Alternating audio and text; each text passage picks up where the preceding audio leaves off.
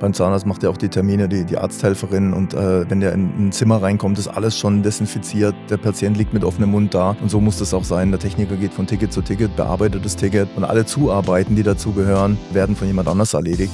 Und bei uns kommt noch dazu, wir sind ein Familienunternehmen und diese Person war uns von Anfang an klar, muss damit klarkommen, dass Tobi und ich eine gewisse Streitkultur haben. Und ich meine, das steht meistens nicht im Bewerbungsschreiben.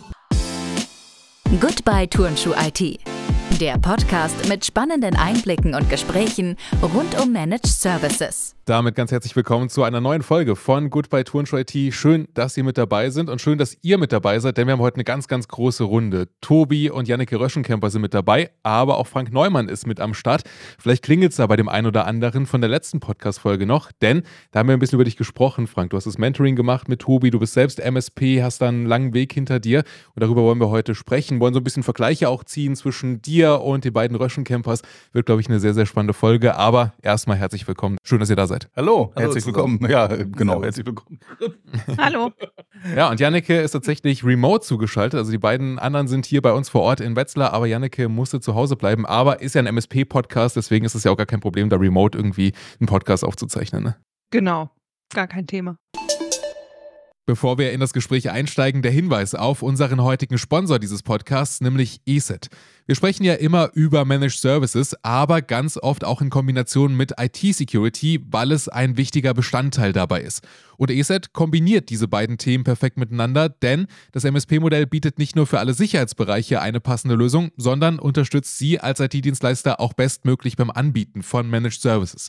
Sie bekommen dafür eine zentrale Verwaltungskonsole zur Verfügung gestellt, über die Sie Ihr gesamtes Geschäft managen können. Das Ganze immer flexibel, immer skalierbar und einfach zu lizenzieren. Sie können da Lizenzen in Echtzeit hinzufügen, pausieren und entfernen. Das Ganze ohne Mindestlaufzeit, ohne Vertragsbindung und ohne Plattformgebühr.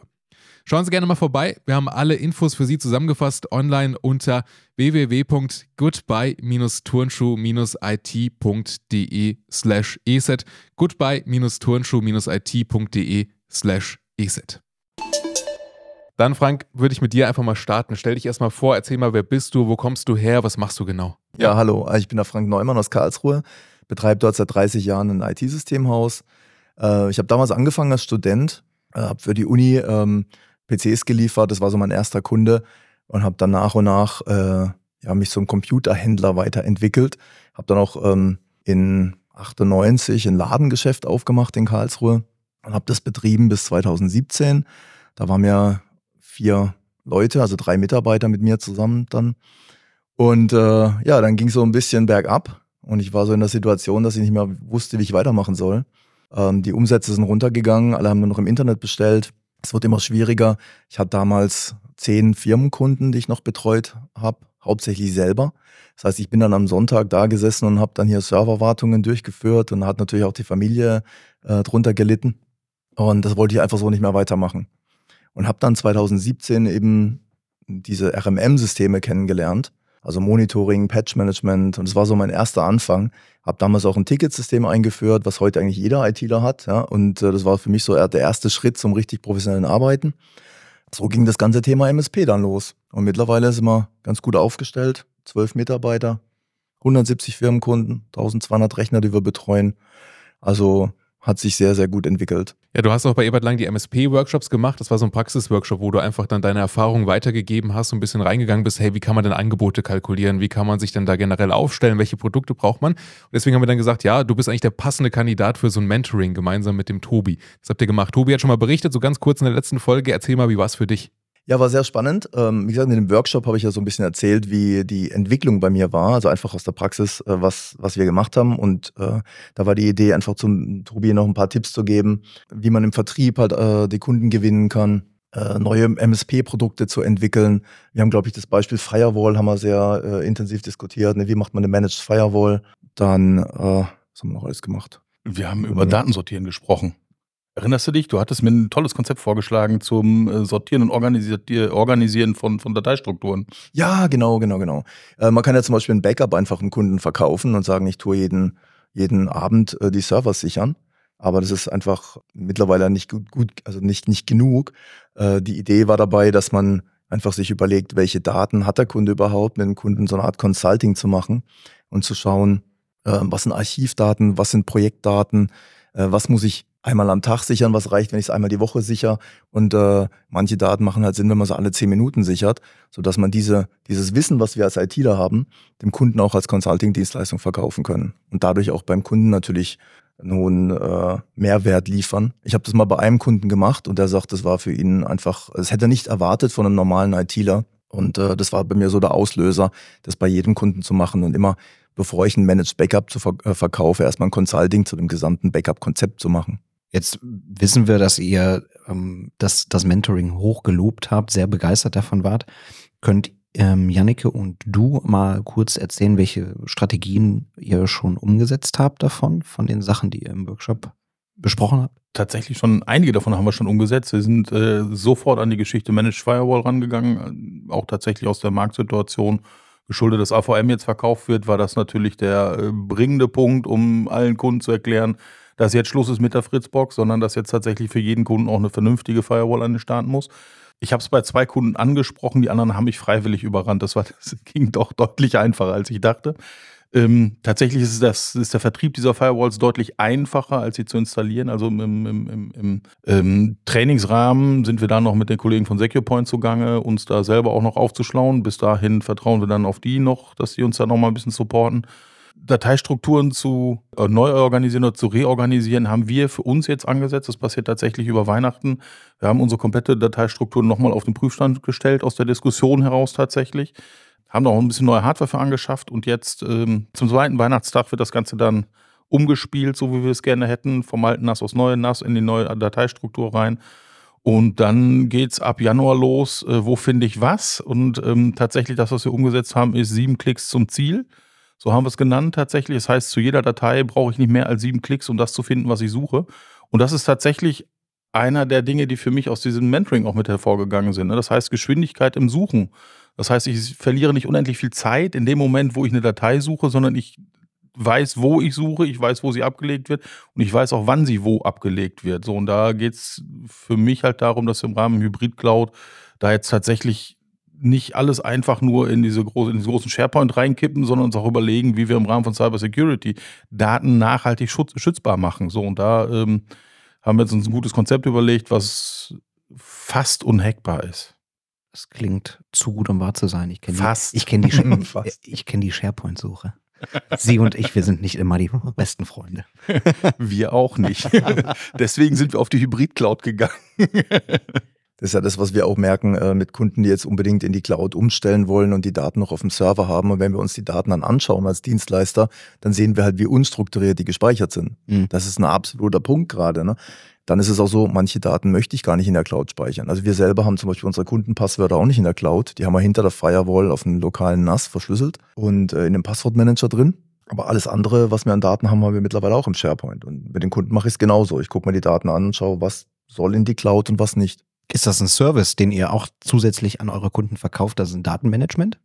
Ja, es geht halt um das Umstellen. Also wenn wir den Auftrag bekommen, einen Kunde in die Cloud zu migrieren, es kommt immer mehr, hm. dann äh, schauen wir uns natürlich die Daten an, die da in die Cloud sollen und dann bieten wir die Dienstleistung an. Und das rechnen wir ganz normal als Consulting ähm, ab. Das ist die Vorberatung quasi. Also äh, geht ins Projektmanagement dann rein, dass man sagt, man, man macht mal so ein Lastenheft und da sieht man ja, was ist überhaupt da. Ich kann das schlecht ein Angebot abgeben, äh, dass ich da zum Beispiel einen Tag dran sitze. Nachher sitzt man dann bei den unstrukturierten Daten drei Tage nur am Sortieren. Also das ist schon so, dass wir das uns vorher anschauen. Und da merken wir dann halt sehr, sehr oft, dass die Kunden dann einfach alles in Daten rein äh, pumpen. Zum Teil, also gerade so klein, also wir haben hauptsächlich kleine Kunden von 1 bis 25 Mitarbeiter. Und da ist einfach so, dass die alles in einen Freigabeordner reinpacken. Da werden manchmal sogar Personaldaten mit allen Mitarbeitern ja. geteilt. Ne? Das wissen die gar nicht. Und äh, dafür sind wir dann auch da ich wollte gerade sagen, so klassisch im Anfang ist es ja, es gibt NAS, es gibt äh, den einen User, der heißt auch User mit dem Passwort Admin Admin oder Admin 1, 2, 3, 4, 5, 6 und ähm, das ist dann wie so ein Eimer, in den wird einfach alles reingekippt. So, das mag, ich sag mal, mit dem Chef noch funktionieren, Chef plus einen Angestellten vielleicht auch noch. dann kommen Mitarbeiter 3, 4, 5, 6, 7, 8, 9 und 10 dazu und alle kippen in diesen Eimer rein und zehn Jahre später ist der Eimer voll, keiner weiß, was drin ist. Ähm, ich sag mal, der Erfinder des Eimers hat schon längst das Unternehmen verlassen und wir haben einfach Fass ohne Boden, schlicht und ergreifend. Das heißt, irgendwann kommt keine Firma im Rahmen von Wachstum drumherum, sich Gedanken über die eigene Ordnerstruktur zu machen. So, und in dem Rahmen können wir genau das als Service anbieten, nämlich zu sagen, okay, wir haben ein Konzept, wie wir eure Ordner so neu strukturieren, dass ihr nicht länger braucht als sieben Klicks, bis ihr am Ziel seid. Und vor allen Dingen, das Konzept könnt ihr euren neuen Mitarbeitern erklären. Und das ist der Trick an der Geschichte. Das heißt, wenn ein neuer Mitarbeiter ins, ins, ins Spiel kommt, braucht er nun, ich sag mal, einen längeren Nachmittag zum Onboarding, um schlicht und ergreifend auch nur sieben Klicks zu brauchen, um seine Datei zu finden. Und das muss das Ziel der Sache sein. Hört sich sehr gut an, weil irgendwie hat ja niemand Zeit und Lust, diesen großen Eimer auszukippen und zu sortieren dann irgendwie. ne? Genau. Ja. Da vielleicht ein Tipp, äh, gibt es von Büro Keizen, gibt es unheimlich viel Informationsmaterial, Bücher dazu, Online-Material, wie man seine Daten auch digital organisieren kann. Mhm. Auch Outlook zum Beispiel ist ein Thema. Ne? Was wir oft machen, ist Cloud-Migration jetzt von einem Exchange lokal oder alten IMAP-Konten, was viele Kunden halt noch haben. Also Technik von vor zehn Jahren. Und da wollen wir ja weg von, sondern dass wir halt in moderne Cloud gehen, dass wir in Office 365 migrieren. Und da sieht man, was die äh, Mitarbeiter und die, die, die Angestellten der Firmen, was die da im Outlook so speichern, wie viel tausend Unterordner die haben. Ja? Da geht's halt so in Sachen Managed E-Mail-Archiv, alles ins E-Mail-Archiv, was archiviert werden kann, auszulagern, dass nur noch im Outlook die Produktivdaten sind, die man gerade braucht. Ähm, ich habe vielleicht noch 20 Mails in meinem Outlook aktuell drin, der Rest ist im Archiv und ich, da finde ich es auch, wenn ich suche. Das dem Kunden zu zeigen, den Mehrwert zu zeigen und auch zu sagen, guck mal, so kannst du das organisieren. Das sehen wir dann auch, wenn wir die Analyse machen, wie viel Daten müssen wir in die Cloud packen, dann sehen wir, oh mein Gott, was liegt denn da beim Kunden alles drin? Und dann machen wir genau vorher die Beratung dass dann halt am Ende in der Cloud ein schlankes System ist, dass ich halt keinen Exchange Plan 2 brauche, sondern dass da eins erreicht plus E-Mail-Archiv und schon haben wir zwei Managed Service Produkte verkauft. Richtig spannend bei diesen ganzen Einberg-Konstrukten ist es ja am Ende, dass das auch über Jahrzehnte gewuchertes Material ist. Wir haben jetzt tatsächlich eine Live-Migration, die jetzt gerade läuft, dass eins dieser Archive 150 Gigabyte groß. Kann sich jeder ITler mal in aller Ruhe auf der Zunge zergehen lassen. 150 Gigabyte IMAP, eine E-Mail-Adresse muss man mal sacken lassen. So, und letztendlich geht das nur über eine Archivstruktur. Und da muss man dem Kunden erklären, dass wenn wir wieder anfangen, ist ein Postfach leer. Da ist nicht eine E-Mail drin. Hat eine Woche gedauert, dann kriegte ich einen Anruf, wir machen das, weil am Ende, der hat mich jeden Sonntag angerufen, mein E-Mail-Konto ist gerade wieder abgestürzt oder abgeschmiert oder Outlook ist kaputt oder weiß der Geier was es hat einfach nicht mehr funktioniert. Und immer nur 100 E-Mails da rauslöschen und dann wieder weitermachen, ist halt auch nicht zielführend. Ich glaube, der Stichpunkt war eben tatsächlich Nutzdaten. Ne? Nutzdaten ist ja letztendlich, nehmen wir uns die Datenschutzgrundverordnung, jeder darf nur die Daten am Mann haben, die er unbedingt zur Erfüllung seiner Aufgabe braucht und nicht mehr und nicht weniger. Das heißt, wenn ich eine E-Mail-Struktur der letzten 20 Jahre auf meinem Telefon habe, muss ich nachweisen, dass ich die auch brauche. Respekt, wer das kann. Also, und genauso sind wir auch mit SharePoint und allen anderen Daten unterwegs. ne? Das heißt, wenn ich im Prinzip, also das ist unsere Philosophie da in der ganzen Geschichte, ich habe NAS, was nicht veränderbar eingerichtet ist, alles, was ich da reinkippe, bleibt da drin und lässt sich auch nicht überspeichern oder sonst irgendwas. Und alles, was ich an Nutzdaten habe, schleppe ich im SharePoint durch die Gegend und nicht mehr und nicht weniger. Ne? So, damit habe ich immer meine Nutzdaten minimiert, sage ich mal vorsichtig, auf das, was nötig ist, auf die eben angesprochenen 20 E-Mails.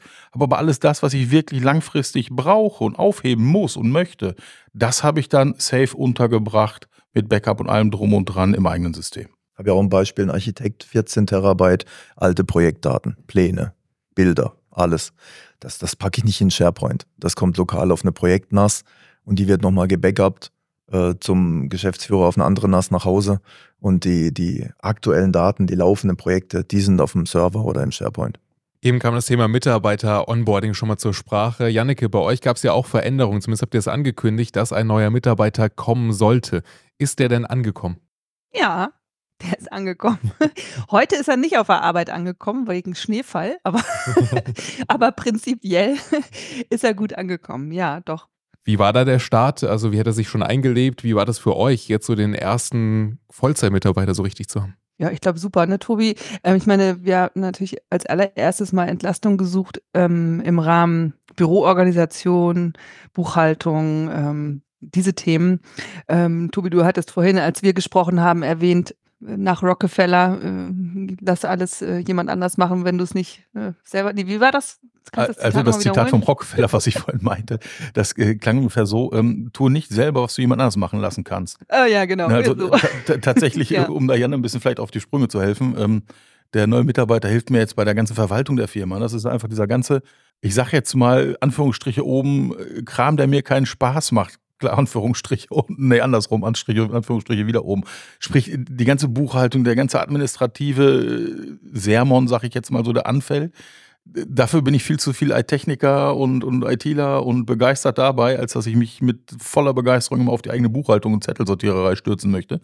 Und allein das. Du liebst halt das kreative Chaos, ne? Und genau. das hat nichts mit Buchhaltung zu tun. Genau. genau. Und äh, da kann er mich wunderbar entlasten. Und das tut er tatsächlich auch. Und auf einmal merkt man, dass man mit so den gewonnenen, ja, am Anfang sind es halt noch keine 40 Stunden, die man mehr hat die Woche, ne? Sondern einfach, sag ich mal, mit den gewonnenen 25 Stunden schon mal 25 Stunden pro Woche mehr Akquise machen kann, was man dann am Ende auch merkt. Das ist genau der Punkt. Ihr kennt vielleicht das äh, Modell von einem Zahnarzt.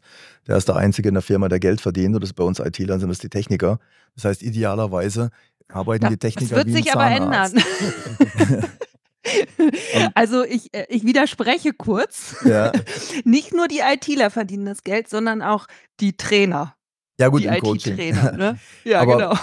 Was, was ich meine, ist, dass die Zuarbeiten, ist, was, was du gesagt hast, Tobi, dass die Zuarbeiten einfach von jemand anders erledigt werden. Beim Zahnarzt macht er auch die Termine, die, die Arzthelferin und äh, wenn der in ein Zimmer reinkommt, ist alles schon desinfiziert. Der Patient liegt mit offenem Mund da und so muss das auch sein. Der Techniker geht von Ticket zu Ticket, bearbeitet das Ticket und alle Zuarbeiten, die dazugehören, äh, werden von jemand anders erledigt. Ähm, das ist, glaube ich, auch eine, eine ganz wichtige Sache haben wir bei uns so umgesetzt. Und in dem Wachstumsprozess habe ich das halt auch erlebt, dass immer wenn ein neuer Mitarbeiter dazugekommen ist, haben wir sämtliche Aufgaben und Rollen in der Firma nochmal neu überdacht. Das heißt, ich habe ein, das kann ich euch als Tipp vielleicht mitgeben, wenn ihr neue Mitarbeiter bekommt und dann weiter hoffentlich wächst, ja, dann schaut euch eure Aufgaben an, wer macht was. Und ich habe meine Mitarbeiter immer aufschreiben lassen, was macht ihr gerne und was macht ihr nicht gerne. Also, da kann ich als Personalerin nur sagen, genau richtig, würde ich auch so machen oder mache ich auch so. Ja, hat sich super bewährt und äh, das, was die Mitarbeiter nicht gerne machen und was wir also jemandem anderen geben können, haben wir dann auch genauso weggegeben. Äh, das ist zum einen eine Wertschätzung der aktuellen Mitarbeiter, dass man auf deren Aufgaben äh, schaut und was, was, also die machen lässt, was sie auch gerne machen, dass sie mit Spaß an der Sache dabei sind und nicht wegen ein paar Euro mehr dann gleich die Firma wechseln. Ja. Ist auch ein Thema gerade. Ähm, und der neue Mitarbeiter, der kriegt halt dann diese Aufgaben, äh, die andere abgegeben haben. Und das ist gerade, wenn man jetzt zum Beispiel keine Superfachkräfte findet und man findet halt jemanden Umschüler oder äh, so war es bei uns auch, ne, dass wir mit, mit Umschülern oder Azubis angefangen haben, dann haben wir denen natürlich Aufgaben gegeben, die leicht wegzudelegieren sind. Und so kriegt man einen richtigen Schwung und, und Fluss in die Firma rein. Jetzt ähm, gibt es wahrscheinlich auch viele Systemhäuser, die gerade an dem Punkt sind, wo sie sagen, ich brauche eigentlich jemand Neues. Ich bin aber noch eine One-Man-Show. Ähm, wie gehe ich da ran? Oder vielleicht haben viele auch ähm, Angst davor, jetzt eine, einen neuen Mitarbeiter einzustellen, wissen nicht, wie das geht. Äh, habt ihr da Tipps, Jannike, du vielleicht, ähm, die ihr da rausgeben könnt, um diese Hürde kleiner zu machen?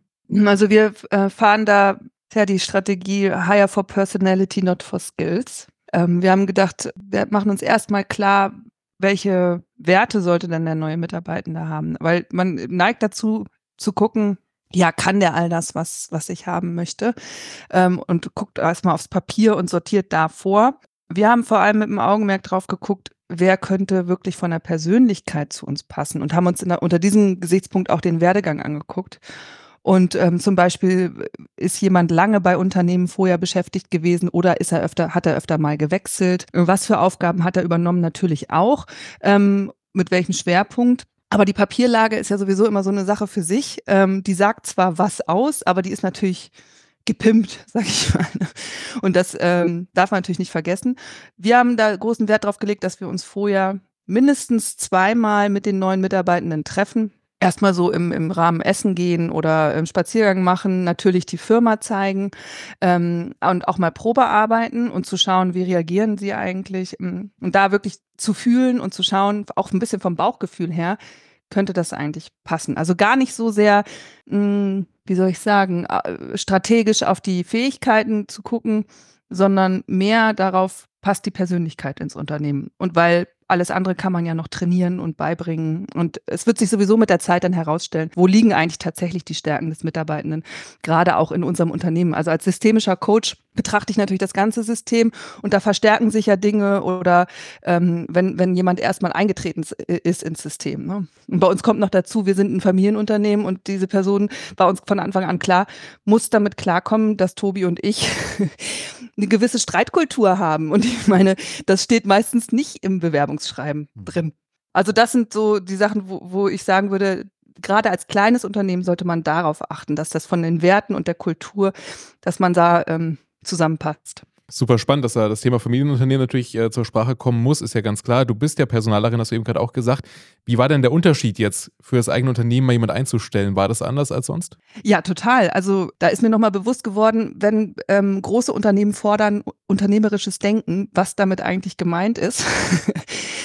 Selber zu wissen, okay, ich stelle jetzt jemanden ein, der quasi mein Baby betreut, ist zwar jetzt nicht äh, mein kleines Kind, sondern eben meine Firma ist nochmal ein ganz anderes Gefühl, als jemanden einzustellen, wo man sagt, ja, der passt in unser Team, der macht die und die Aufgaben und äh, die Geschäftsführung wird damit schon klarkommen. Also so, ne, das ist was anderes, als wenn jemand wirklich quasi mit in die Familie kommt und äh, ein, äh, einheiratet, könnte man so sagen.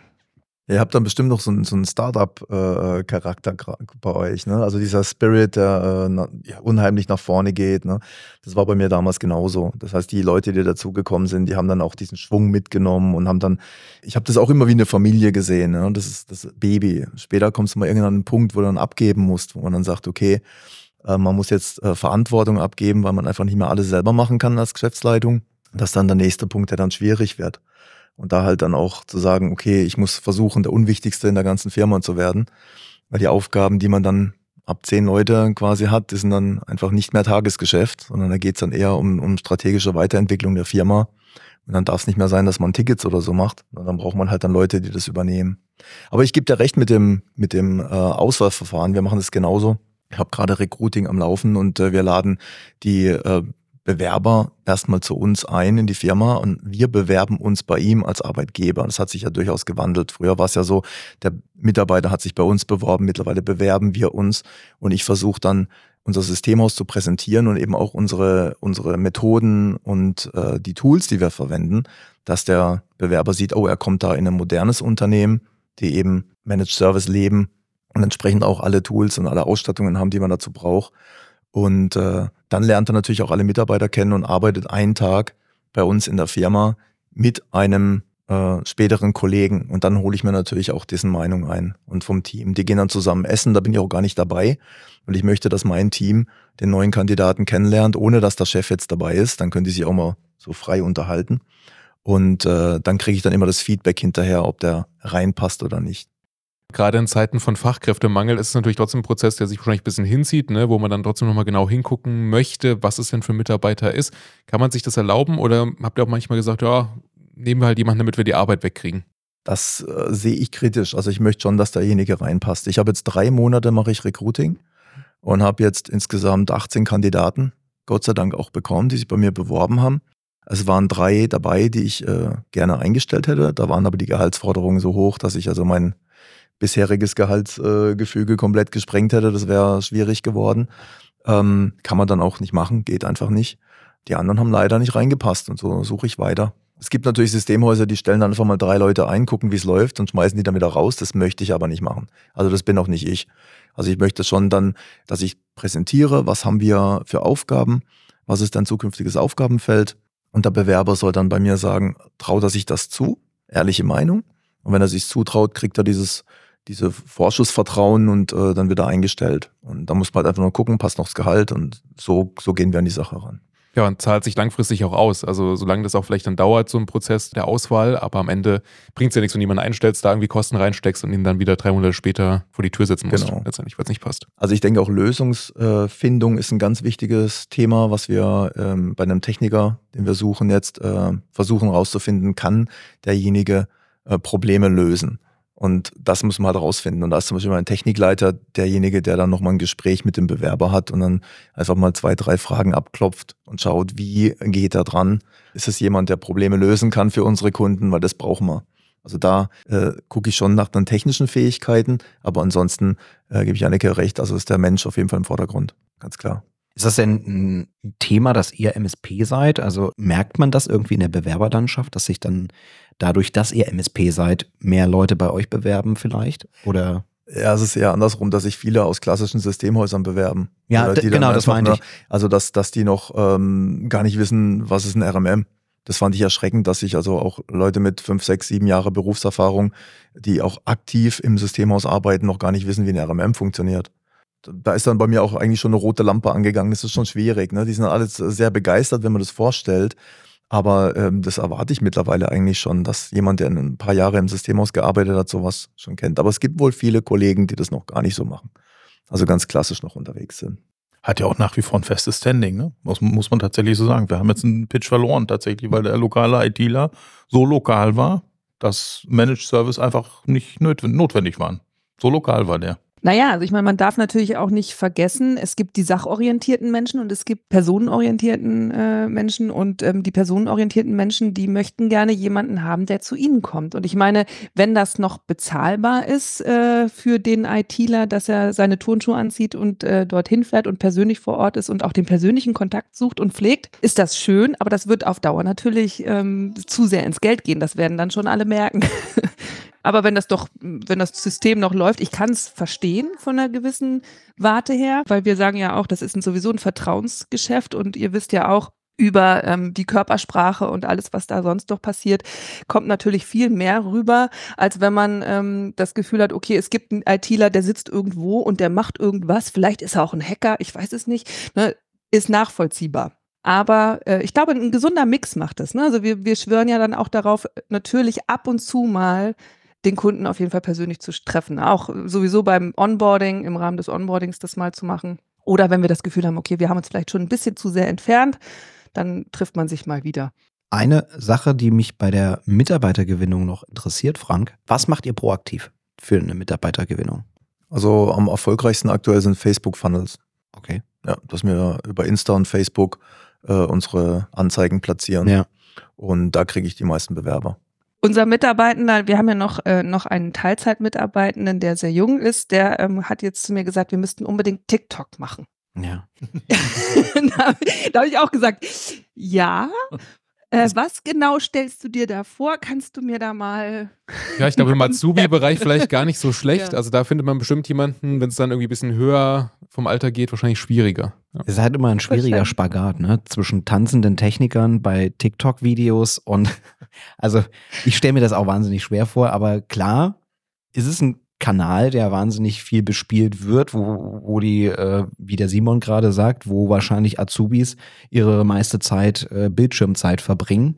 Nur muss man sich dann überlegen, wie man dann praktisch auftritt dort. Dazu muss man sagen, der Kollege hat auch die Idee, genau an seine Schulkollegen Mobile Device Management unterzubringen. Und das wäre genau der Weg für ihn. Also das, das macht unter Umständen durchaus Sinn, da über TikTok mhm. was zu machen. Der hat sich also auf die, auf die Uhr geschrieben, der hat mal sein Telefon verloren und dann konnten wir ihm tatsächlich, weil auch sein Telefon gesichert ist bei uns, dann konnten wir das aus der Entfernung mal, mal löschen am Ende. Ne? Und ähm, daraus hat, hat er die Idee entwickelt, Mobile Device Management für seine ganzen Schulkumpels zu etablieren, weil letztendlich auch die ihre Telefone verlieren. Ich wage da jetzt keine Prognose, aber ich glaube, die Wahrscheinlichkeit, dass so ein Schüler ein Telefon verliert, liegt über der Wahrscheinlichkeit, dass ich mein Telefon verliere und insofern hat er dann einen Aber Markt. Unter der Wahrscheinlichkeit, dass er eine Mütze verliert. Aber äh, ich, ich, sehe es ganz genauso. Ähm, und ähm, die Idee natürlich, äh, da, so kam er auch auf die Idee, dass, ähm, dass es nicht nur ums Verlieren des Telefons geht, sondern auch um Schulungen, weil nun ja auch gerade Jugendliche eine Sensibilisierung brauchen und das ja natürlich auch mir äh, genau ähm, aus der Seele spricht. Ähm, insofern finde ich den, den Funnel äh, da zu starten auch nicht verkehrt. Jetzt seid ihr beide plötzlich Führungskräfte. Das ist ja auch mal wieder was komplett äh, Neues. Eigentlich gut, Janneke, du hast schon ein bisschen Erfahrung wahrscheinlich in dem Bereich. Wie ist es bei dir, Tobi? Wie gehst du damit um? Das ist ja schon nochmal jetzt was anderes, oder? Sagen wir es mal so, ich habe mich mit 17 selbstständig gemacht. Also ich kenne das nur aus der Perspektive. Allerdings ähm, war das vom Grundkonzept nie so umfangreich. Was mit 17 so war, ich habe ein Planungsbüro für Großveranstaltungen gegründet, habe äh, im, im besten Falle mal zwei Mitarbeiter gehabt und habe mir projektbezogen meine Freelancer dazu gebucht so wie es in der Eventbranche halt früher immer gelaufen ist. Wir haben uns die Leute gesucht und dann einfach gemacht und danach sind wir alle, in alle Winde geweht. Demzufolge ist natürlich auch der Handlungsrahmen erstmal ein ganz anderer. Das hat sich jetzt geändert. Ne? Das heißt, ähm, wir hatten jetzt, was hatten wir neulich irgendwie, ja, hm, wenn es jetzt alles mal schief geht, was machen wir denn dann? Stille. So auf einmal hat man einfach nicht mehr den Punkt, okay, ich bin nur noch für mich selbst verantwortlich, sondern ich habe jetzt auch immer Mitarbeiter, ich habe Verträge unterschrieben, ich habe Verträge unterschrieben, die auch mich länger binden als einfach nur das nächste größere Projekt. Ähm, wir planen den nächsten Mitarbeiter, tatsächlich Mitarbeiter Nummer zwei, steht eigentlich schon zum ersten ersten in den Startlöchern. Und vor allen Dingen, wir sind in einem Alter, da müssen wir uns selber mal Gedanken machen. Ähm, inwieweit wir uns noch zu viele Späßchen einfach leisten können. Ne? So, ich muss mir langsam Gedanken machen, wie ich meine Rente zusammengekriegt äh, kriege. Mit, mit 17 selbstständig gemacht, heißt mein, mein staatliches Rentenkonto, das guckt mich immer gähnt an und ist nicht mal der, das Papier wert, auf dem es gedruckt wird. Das kann man jetzt mal, glaube ich, gediegen rausstreichen. Naja, lange Rede, kurzer Sinn. Ne? Also ich muss was für meine private Rentenvorsorge tun. Punkt. Ne? Und insofern ähm, sehe ich da schon die Möglichkeit, einfach ein zukunftsweisendes Unternehmen aufzubauen, was einfach auch die Berechtigung hat, in 25 Jahren noch am Markt zu sein. Das ist genau der Punkt. Äh, da machst du den richtigen Weg mit dem MSP. Du brauchst Verträge, die lange Zeit laufen. Und äh, bei mir ist es auch noch näher dran mit der Rente als bei dir. Du hast noch ein bisschen Zeit. Ähm, wir machen nächstes Jahr eine GmbH-Gründung. Einfach damit man auch die Firma dann irgendwann mal veräußern kann. Und die ist umso mehr wert, je mehr laufende Verträge ich habe und je mehr Kunden ich habe. Und das spielt dann natürlich eine unheimliche Rolle. Diese heutige Podcast-Folge wird präsentiert von ESET, dem europäischen Sicherheitsexperten, der sowohl für kleine als auch große Kunden geeignet ist. Da gibt es verschiedene Pakete, beispielsweise mit Endpoint-Schutz, mit Cloud-Sandboxing, E-Mail-Security, Festplattenverschlüsselung und mehr. Kurz gesagt und ganz einfach zusammengefasst, mit allem, was Sie benötigen, um Ihre Kunden bestmöglich abzusichern. Und natürlich sind die Produkte auch perfekt für Managed Services Provider geeignet. Die Lizenzierung könnte nicht einfacher und flexibler sein und auch die Administration ist über die zentrale Management-Konsole wirklich ein Kinderspiel. Da können Sie alle Kunden verwalten, neue Lösungen dazu buchen oder bei Bedarf auch in Echtzeit wieder entfernen. Heißt alles an einem Ort und ganz einfach zu administrieren. Wenn Sie dazu mehr erfahren möchten, dann gerne mal reinklicken unter www.goodbye-turnschuh-it.de slash eset oder Sie melden sich direkt bei Ebert Lang, dem Anbieter dieses Podcasts. Da helfen Ihnen die Kollegen natürlich gerne weiter, beraten Sie individuell zu Ihren Anforderungen und den passenden Lösungen. Ja, Frank, wie war es bei dir? Du bist ja auch seit 2017 ziemlich stark gewachsen, was die Mitarbeiterzahl angeht. Wie hast du das erlebt? Also welche Herausforderungen gab es da? Wie bist du damit umgegangen? Oh ja, das war wirklich ein Prozess. Also da musste ich auch an mich selber ran. Ich würde schon sagen, ich war echt ein Choleriker auch. Also wenn was nicht gelaufen ist, ich bin Perfektionist, es muss funktionieren. Ähm, als Selbstständiger kennst du Tobi auch, mhm. ne? Es muss alles irgendwie super gut laufen. Und wenn dann, wenn dann Mitarbeiter nicht als Unternehmer denkt, sondern als Mitarbeiter, das muss man als Chef erstmal lernen dass er um 17 Uhr Feierabend hat und dann gar nicht dann abschaltet und was anderes macht und nicht, wie ich dann noch weiter denkt, wie kann man denn die Firma noch weiterentwickeln oder irgendwelche Prozesse besser machen. Viele Schulungen, viele Bücher gelesen, Mitarbeiterführung, ähm, Fortbildungen gemacht. Das hat mich persönlich weitergebracht und auch das Klima in der Firma deutlich verbessert. Also ich habe auch Fehler gemacht und habe dann halt auch Mitarbeiter verloren, die dann gegangen. Ich sage, es geht gar nicht. Ja. Also da musste man auch durch einen, durch einen sehr harten Lernprozess. Und durch das Wachsen und das Weiterwachsen bin ich halt immer weiter aus diesem operativen Geschäft raus und mittlerweile eigentlich nur noch Vertretung und Stellvertreter, wenn mal Leute fehlen oder länger krank sind, ähm, was aber auch sehr, sehr angenehm ist. Glaube ich sofort. Also tatsächlich, wir hatten jetzt auf dem Hinweg noch telefoniert, genau auch diese Schlussfolgerung daraus gezogen. Also wenn wir heute hier am Tisch sitzen, ich bin halt noch proaktiv im, im, im, im Geschäft drin. Ich komme, kann, geht jetzt noch nicht, wir sind zu klein. Ich habe einen Mitarbeiter, dem kann ich so alles auf den Tisch schmeißen. Aber wie du gerade sagtest, ne, dann ist er schneller weg, als ich, äh, das ist, glaube ich, der größte Fehler, den man da machen kann.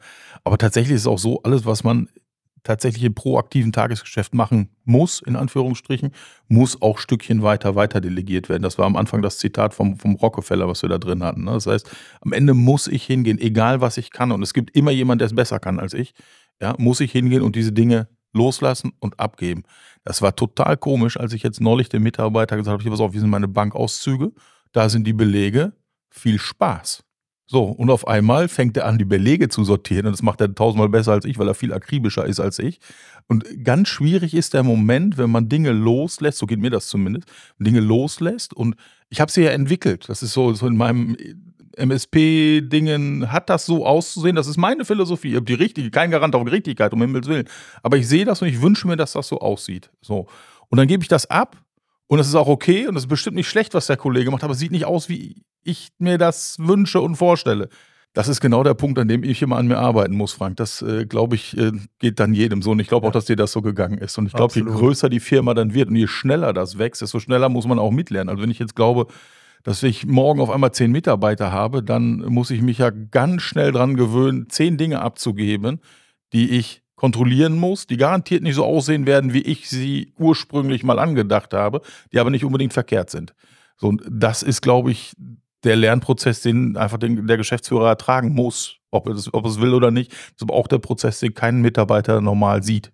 Ja. So, und ich glaube, das ist wirklich die eigentliche Aufgabe, ne? das ist abzugeben, dass das eigene Kind erwachsen werden zu lassen und laufen, dem das Kind Laufen beizubringen und dann am Ende aber auch zu sagen, okay, komm, ich muss mir beibringen, das Kind laufen zu lassen. So. Aber du hast jetzt zum Glück noch den Vorteil, dass du eine Personalerin und einen Coach an deiner Seite hast. Der allerdings, die allerdings deine Frau ist. Das macht es dann wiederum ein bisschen schwierig. Aber im Prinzip ist es ein Vorteil, hoffe ich. Da, da, haben wir wieder eine Parallele. Meine Frau ist auch im, im Recruiting tätig beim Hornbach, also auch eine Personalerin. Siehst du? Siehst du?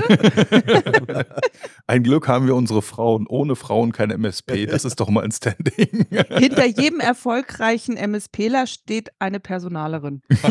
eine erfolgreiche Personalerin, bitte. Ja, natürlich. Vielleicht wird das ja der Sendungstitel. nee, aber jetzt nochmal kurz um den unseren Zuhörern und unseren Zuhörerinnen ähm, nochmal kurz mitzunehmen. Kannst du uns nochmal so mit auf die Reise nehmen? In welcher Zeit ist das bei dir passiert? Wie schnell seid ihr gewachsen und ähm, von, von wann bis wann das ungefähr war? Also wie gesagt, 17 haben wir ja angefangen mit dem ganzen MSP. Ich habe erstmal meine Bestandskunden komplett umgestellt. Das hat so ein Jahr gedauert. Und dann 2018 bin ich mit den Produkten, die ich dann entworfen habe, dann an den Markt gegangen und habe dann auch versucht, aktiv neue Kunden zu gewinnen. Und äh, dann haben wir natürlich sehr schnell gemerkt, dass uns die Techniker ausgehen. Und der erste Schritt war dann halt, neuen Techniker einzustellen war Zufall, hat sich jemand bei mir beworben und hat dann gleich noch jemand mitgebracht.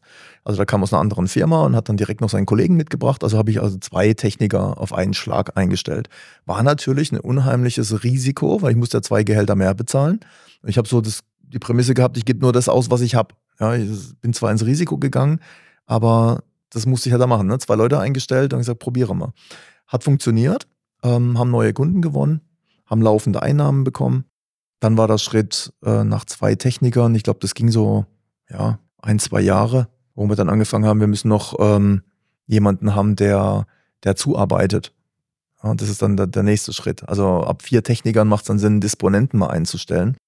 Wir haben dann einen Vollzeitdisponenten eingestellt, äh, der eigentlich IT-Kaufmann ist. Also nicht Techniker, weil der soll ja gar nicht am Telefon jetzt hier direkt Tickets lösen, sondern nur planen. Und der nimmt den Technikern die ganze Telefoniearbeit ab. Also ab, ich sag mal so, ab, ab vier, fünf Technikern lohnt sich auf jeden Fall ein Disponent. Dann das nächste war dann, äh, mich weiter rauszunehmen, also meine Assistentin. Es war ein tolles Gefühl, zuerst mal eine Assistentin einzustellen. Und äh, die macht dann Buchhaltung, Personal und ist auch, ähm, ja, sagen wir mal, Puffer zwischen äh, Technikern und mir gewesen, was es auch unheimlich das, das Miteinander dann wieder erleichtert hat. Es war ein gewisser Abstand. Ne? Die Techniker haben sich an meine äh, Assistentin gewandt, wenn irgendwas nicht geklappt hat und äh, nicht direkt an mich. Das hat sehr viele Konflikte verhindert, war eine gute Entscheidung. Ja, und dann sind wir weitergewachsen, dann wieder ein Techniker dazugekommen und dann die zweite Führungsebene einzuführen. Das war jetzt eben vor eineinhalb Jahren oder zwei Jahren eigentlich schon her. Vor zwei Jahren haben wir die zweite Führungsebene eingeführt. Das heißt, ein Technikleiter, der wirklich Teamleiter ist und äh, die Techniker alle unter sich hat und dann auch selber ähm, die Arbeitsabläufe bestimmt, plant, und mir quasi nur reportet, wie es läuft. Also einmal in der Woche haben wir halt so ein Meeting, wo wir uns so eine Stunde lang äh, per Teams treffen und er mir berichtet, wie es denn so läuft. Und die Techniker untereinander haben halt jeden Tag ihr Team-Meeting, wo sie den Tagesablauf besprechen. Aber da bin ich dann schon mal raus. Und das ist eine tolle Sache. Also es war auch wirklich ein, ein guter Schritt. Also Disponent ist ein ganz wichtiger Schritt beim Wachstum. Dann die Buchhaltung und das Außenrum, das ganze Papierkram alles loszuwerden äh, mit einer Assistentin und als nächstes hätte ich dann gesagt, die zweite Führungsebene. Und genauso habe ich es im Vertrieb auch gemacht. Ähm, Tobi hast du vorhin gesagt, wir haben ja noch ein Ladengeschäft, ja, und äh, da habe ich dann auch einen, einen Vertriebsleiter quasi eingestellt oder sag mal, befördert zum Betriebs Vertriebsleiter und habe dann alles abgegeben, also die komplette Verantwortung für die gesamte ähm, Logistik, Beschaffung und Vertrieb im Produktebereich, jetzt nicht im Managed Service Bereich, aber was die Hardware angeht, hat jetzt bei mir der Björn einen Mitarbeiter und der, der kümmert sich da komplett drum. Und ich habe auch die Kassenverantwortung vom Laden komplett auf den Michael abgegeben. Also hat jeder wirklich eine Verantwortung. Und ich denke, das ist auch wichtig für die Mitarbeiter, also dann eigenständig zu arbeiten. Und die reporten wir dann einfach. Ich kriege einmal in der Woche, kriege ich vom Björn kriege ich einen Report, wie viel Ertrag haben wir im, im Ladengeschäft gemacht. Und ich kriege noch einen Monatsbericht über die Werkstatt zum Beispiel, wie es da läuft, dass ich immer informiert bin. Und von meiner Assistentin kriege ich jede Woche am Freitag einen Bericht, äh, offene Posten, Bankguthaben, ähm, Forderungen, Verbindlichkeiten, sodass ich quasi jeden Freitag sehe, wie geht's der Firma? Kann ich mir am Samstag noch was zu essen kaufen oder muss ich lieber sparen? Und so sehe ich also die Entwicklung. Und ähm, das ist eben dieses Abgeben, ne? dass man eben abgibt und dann nicht mehr kontrolliert, sondern sich das reporten lässt und dann höchstens mal nachfragt, wenn irgendwas einem komisch vorkommt. Aber das ist, glaube ich, so der, die Entwicklung. Wie war das mit der Umstellung der Produkte? Wie war das da mit deinen, mit deinen Mitarbeitern, die, die da mit, mit ins Boot zu holen, zu sagen, wir, wir stellen das jetzt einmal komplett um? Eigentlich ging es, ja. Die meisten sind es mitgegangen. Ähm, natürlich gab es manche, die dann gesagt haben, das braucht der Kunde ja gar nicht, ne? die dann zu sehr für den Kunden gedacht haben. Aber ja, da muss man halt einfach den, diesen Sinn klar machen, dass es äh, wichtig ist, auch für das eigene Gehalt. Und der ja. Mitarbeiter möchte auch am, am, äh, sein Gehalt am Ende vom Monat auf dem Konto haben. Und der Fortbestand der Firma ist da wichtig. Und das geht heutzutage eigentlich nur noch mit laufenden Verträgen. Dieses Turnschuh-Admin äh, führt halt einfach nur zu so einer Abhängigkeit vom Projektgeschäft. Und da kann, kann man jetzt heutzutage nicht einfach zwei, drei Techniker einstellen. Wenn ich am nächsten Monat keine Aufträge mehr bekomme, was mache ich dann? Weil Corona beste Zeit. Ne? Viele Firmen äh, haben das nicht überlebt. Und äh, wir können es nur überleben, wenn wir eben in diese Vertrags Produkte geht. Finde ich aber auch ein, ein, guter Ansatz zu sagen, nicht nur, dass äh, dieses, diese Umstellung des, des Modells führt dazu, dass das äh, Unternehmen produktiver arbeitet, sondern du lieber äh, Mitarbeiter, du bist auch ein Stück weit sicherer. Ja, absolut. Ja. Also wir kriegen mittlerweile jetzt, Gott sei Dank, äh, ich habe jetzt äh, am Freitag die Monatsrechnung noch geschrieben. Ähm, wir haben am, am ersten vom Monat haben wir quasi unsere gesamten Kosten gedeckt. Und das hat schon einfach super. Ja. ja. Und äh, das gibt halt auch die Sicherheit, dass du sagst, okay, das ist, äh, ich kann jetzt wieder neuen Mitarbeiter einstellen, ich kann jetzt weiter wachsen oder ich kann auch in die Firma investieren. Und das haben die Mitarbeiter alle gemerkt. Die haben auch bessere Ausstattung bekommen. Jeder hat mehr Gehalt bekommen. Bonusauszahlung am Ende vom Jahr einfach nochmal. Ähm, das ist auch ganz wichtig, dass man diese Erfolge dann auch mit den Mitarbeitern feiert. Äh, als wir unseren tausendsten Rechner zum Beispiel gehabt haben im Monitoring, haben wir auch ein Riesen-Event gemacht äh, so, eine, so eine Virtual Reality Play Halle da gemietet und essen gegangen vorher und dann den ganzen Abend äh, Zombie-Shooting gemacht. Das war schon äh, klasse. Also einfach, dass die, die Mitarbeiter auch sehen, da geht's voran.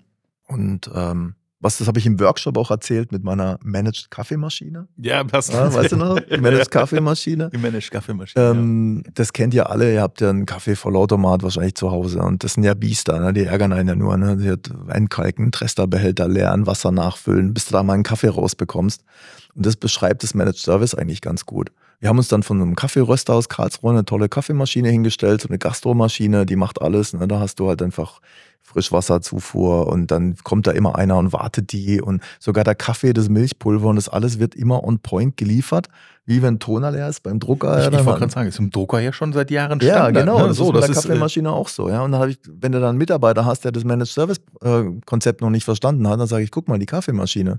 Du kommst du morgens rein, drückst auf den Knopf, da kommt Kaffee raus. Genauso soll die IT von unserem Kunden funktionieren. Das alles rum, was da passiert, nimmt ja jemand ab. Und dafür hast du einen Managed Service Vertrag.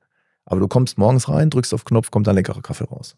Also, glaube ich, eine gute Sache, das auch den Endkunden so zu erklären. Tatsächlich habe ich, das, tatsächlich hab ich das neulich auch genauso nutzen können. Ein bisschen abgewandt. Ich sage, mal ganz im Ernst, du hast zehn Mitarbeiter. Putzt du dein Klo auch noch selber? Sagte, nee, natürlich nicht. Ich sage, ja, aber deine Rechner, du kannst jetzt deinen hochdotierten Ingenieur natürlich jeden Morgen eine Stunde losschicken, sich mal die Rechner angucken. Dann äh, hat er die Fehler gefunden, dann muss er noch beheben. Am Ende ist dein hochdotierter Ingenieur drei Tage die Woche damit beschäftigt, dein System am Laufen zu halten. Oder ich mache es einfach automatisiert. Und am, am, Ende ist es ein Rechenexempel. Ne? Jeder, der zu Ende denkt, der kann auch feststellen, dass das im Prinzip eine wunderbare Geschichte ist, die man outsourcen kann. Gerade Rechner. Und es ist eine Vertrauenssache am Ende. So, das ist, wir haben jetzt tatsächlich gerade eine, eine kleine Anwaltskanzlei dazu bekommen, drei Anwältinnen. Die haben einfach nur kein Vertrauen mehr zu dem alten ITler. Der hat den Job nicht schlecht gemacht, aber sie, sie rein, rein, auf rein menschlicher Ebene. Ne? Suchen die jetzt gerade wenn, wenn Neues irgendwo. Da ist halt der Punkt. Wir, haben einen, wir können den Vertrag anbieten. Wir haben einen sauberen Vertrag. Da hatten wir von euch auch mal den, den, den Kurs da mitgenommen. Das war ja sehr cool. Da konnten wir viel auch aufbauen. Und ähm, letztendlich, klar, Janneke ist auch noch Juristin und ein Vertrag, ein IT-Vertrag von Juristen für Juristen klingt total super und vertrauenserweckend, jetzt muss ich nur noch meine Arbeit machen und dann haben die keinen Grund mehr zu meckern und die werden einfach da sein als Kunde und die haben auch kein Interesse dann zu gehen. Die wollen einfach nur, dass es funktioniert. Die sagen auch ganz klar, das ist äh, nicht meine Aufgabe, dass meine IT funktioniert. Die haben es kapiert. Die haben sofort kapiert, wie es funktioniert. Andere Kunden, die haben 20 Mitarbeiter, wollen aber noch ihre Klos selber putzen. Dann muss man sie putzen lassen. Ja, du hast ja auch gewisse rechtliche äh, Vorgaben. Ja, also, da argumentiere ich dann immer zum Beispiel beim Vertrieb von so einem Managed Antivirus, ja, dass jeder Unternehmer dann jeden Tag zu jedem Rechner laufen muss und prüfen muss, ob denn der Antivirus auch läuft und aktuell ist und funktioniert. Und das gleiche muss man beim Backup machen. Und dann frage ich den Unternehmer immer, willst du das wirklich machen? Das muss er wirklich irgendwo aufschreiben.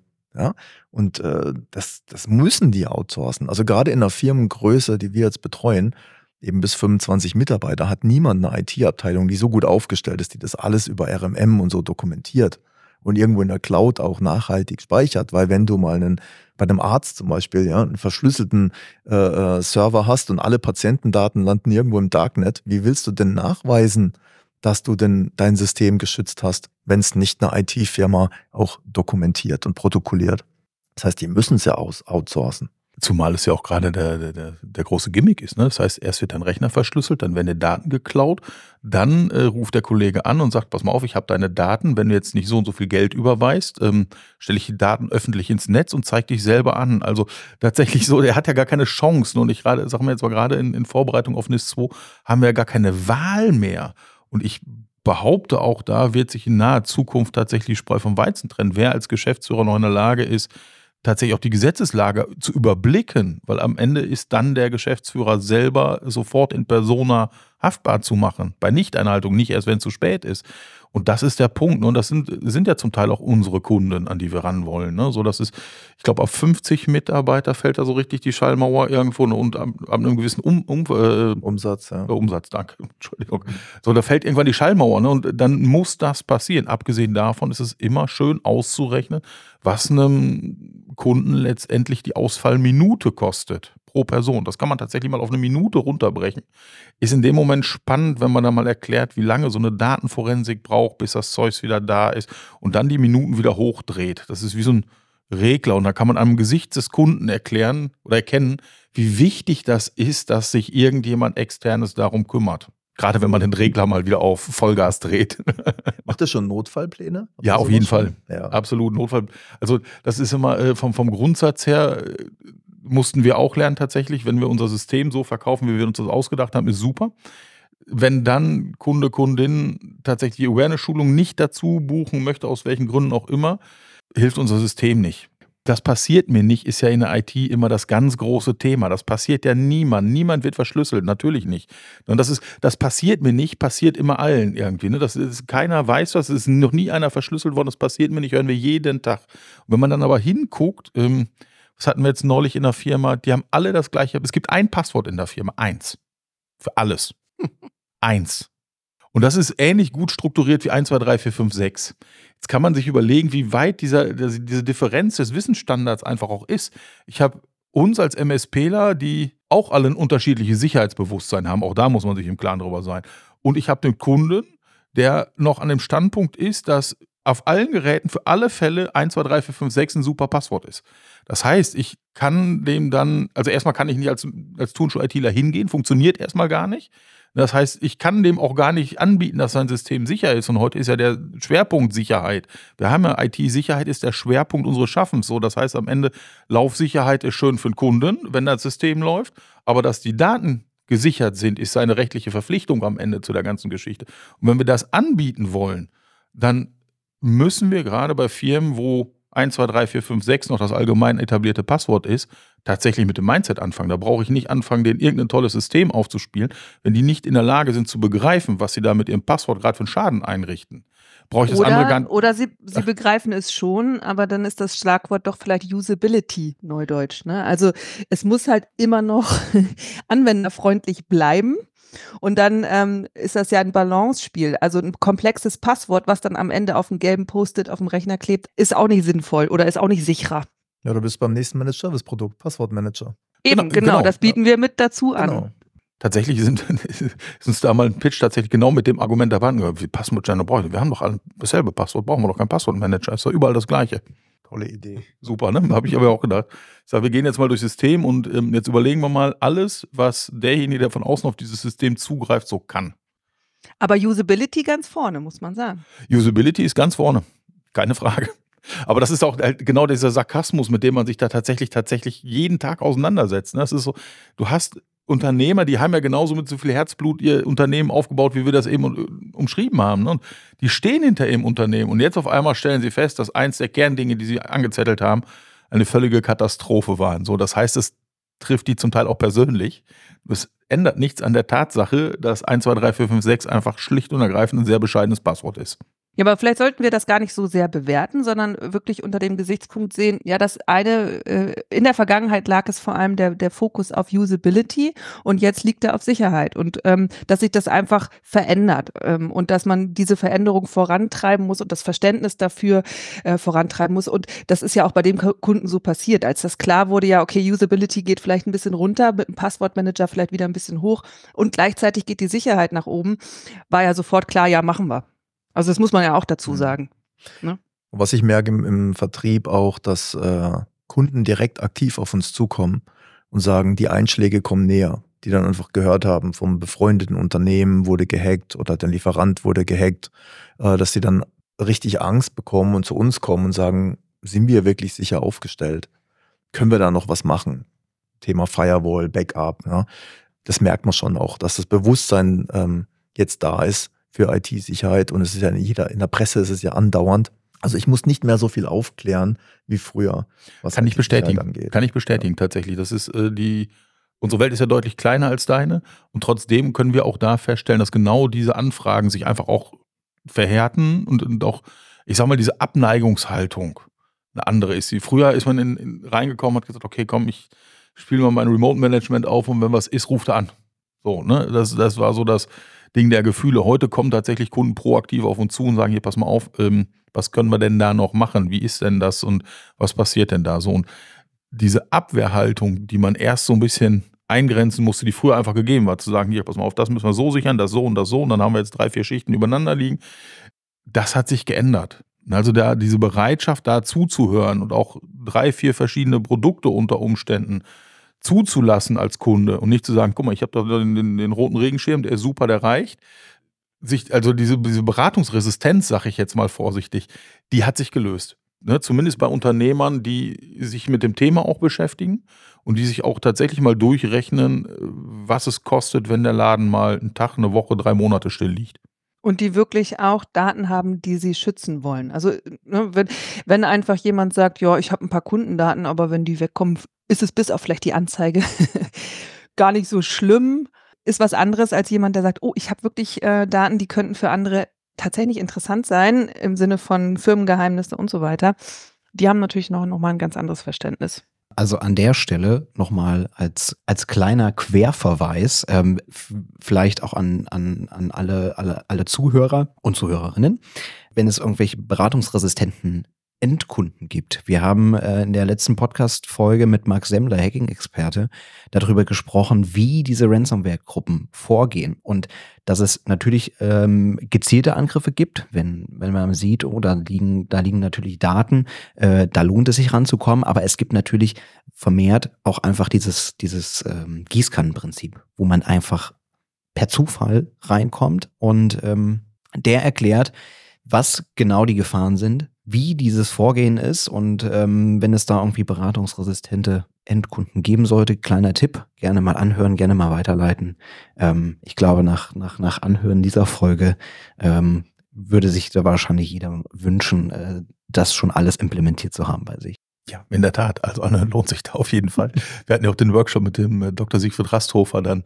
Und der, der ist ja noch mal eine Spur härter, was das angeht. Ne? Das ist also, das war ja selbst so, dass selbst alle etablierten Systeme, die wir so hatten, am Ende erstmal auch da wieder in Frage zu stellen sind. Ne? Wir haben einfach uns angewöhnt, alles, was wir tun, auch uns selber und auch jedes Passwort immer grundsätzlich in Frage zu stellen. Es gibt ja keinen Garant auf, auf, auf äh, Richtigkeit oder keinen Garant auf absolute Sicherheit. Ne? Das, das, das macht ja keiner. Keiner unterschreibt hier irgendwie einen, einen Zettel, wo drauf steht, ab jetzt bist du gegen jede Form von Cyberbedrohung geschützt. Das tut schlicht und ergreifend keiner. Ich auch nicht. Gibt's und, ja auch leider nicht. Ne, eben, genau. Wäre ne? ja auch schön. So, und ich, ich glaube, und das ist äh, Jannikes Mission an der Geschichte, Cybersecurity ist jetzt eine Gesellschaftsaufgabe. So, das ist, ähm, wenn man am Ende mal einen Strich drunter zieht, sind die Schäden, die im Rahmen Cybersecurity jedes Jahr entstehen, ich will es jetzt nicht beschwören, aber ich schätze mal ähnlich so groß wie die Schäden von Corona. So, das heißt, aber wir, wir ignorieren es einfach weg. Das ist ein Thema, das uns auf jeden Fall äh, noch weiter verfolgen wird. Da haben wir schon ganz oft drüber gesprochen. Das hört halt einfach nicht auf. Es wird immer schlimmer eigentlich. Man muss sich immer besser davor schützen. Deswegen lasst uns einfach mal drauf schauen auf das Jahr 2024. Was sind denn da eure Pläne? Wir haben jetzt schon ein bisschen so gehört, okay, GmbH-Gründung steht vielleicht im Raum. Frank, du hast gesagt, deine Rente kommt irgendwie so ein bisschen näher. Wie sieht es denn bei dir aus? Was machst du im nächsten Jahr? Ja, wie gesagt, GmbH-Gründung ist das nächste große Thema. Dann äh, vermutlich ähm, muss man einfach mal sehen, wie es die nächsten Jahre weitergeht mit der Aufgabe von dem Privatkundengeschäft. Das werden wir nochmal analysieren und sehen. Das ist ein Zeithorizont aber zwei, drei Jahre, äh, wo wir das äh, uns anschauen werden.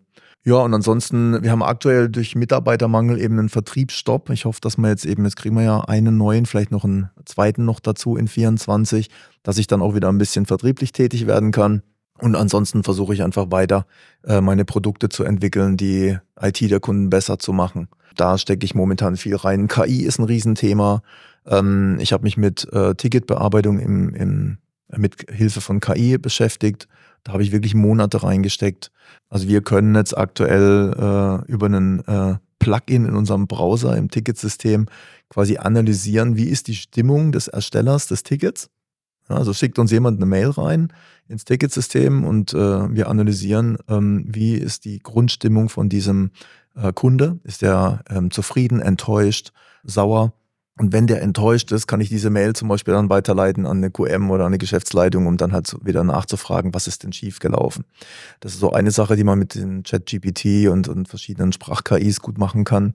Äh, das nächste Thema ist, dass wir haben ja Fachkräftemangel, also die guten Second-Level-Supportler, die fehlen mir auch, da suche ich ja noch jemand, dass wir die First-Level-Azubis, Umschüler unterstützen können durch KI, wenn jetzt ein Ticket reinkommt, Outlook schlägt fehl mit Fehlermeldung 0x8 irgendwas, dass dann einfach auf eine Wissensdatenbank zugegriffen werden kann und der Azubi nimmt dieses Ticket, markiert den Fehlertext, drückt auf den Knopf und dann kommt dann raus, okay, probier mal das und das und das damit er eben zwei, dreimal am Tag weniger den Second-Level-Support fragen muss. Das ist so ein Thema, da, da, da geht es jetzt weiter in die Entwicklung, wie wir unser Wiki in eine KI anbinden können.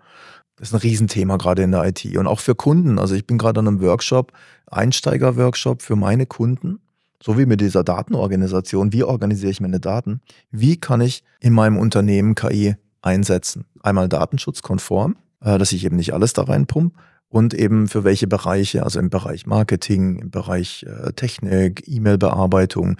Ähm, Riesenthema ist jetzt Copilot von Microsoft, was kommt. Sowas halt dem Kunden zu zeigen, dass die Nachfrage riesengroß. Super spannend. Wie ist es bei euch, Janneke, Tobi? Was habt ihr geplant fürs kommende Jahr? Janneke, fang du mal an. ich überlasse dir das erste Wort. Passiert selten, aber manchmal ist das so. Tust du ja gar nicht. ich will auf jeden Fall meinen Sales Funnel ordentlich zusammenbauen und äh, weiter optimieren. Ähm, ich hatte es schon mal angeteasert. Ähm, ich will bin dabei, selber einen Podcast aufzusetzen, den ich dann äh, verfeinere mit einer geschlossenen Community und ähm, natürlich auch einem Newsletter und ähm, kostenlose Webinare, die ich anbiete. Da hatte ich jetzt schon mal den ersten Piloten, aber erstmal nur mit Menschen, die mich schon gut kennen und mir wertvolles Feedback gegeben haben. Und ähm, genau, das kommt jetzt auf die Straße. Und es gibt dann noch den großen Moment wahrscheinlich, wo ich es dann einfach veröffentliche und sage, okay, jetzt schauen wir mal, was da kommt. Jetzt habe ich erstmal den Hintergrund ähm, organisiert, äh, dass man sich wirklich auch anmelden kann und das möglichst automatisiert ist. Im Moment ist der Plan noch, dass ich das über Teams mache. Ich bin mir aber auch noch nicht sicher. Ich habe schon die eine oder andere Rückmeldung gekriegt. Nee, wenn das über Teams läuft, dann mache ich nicht mit.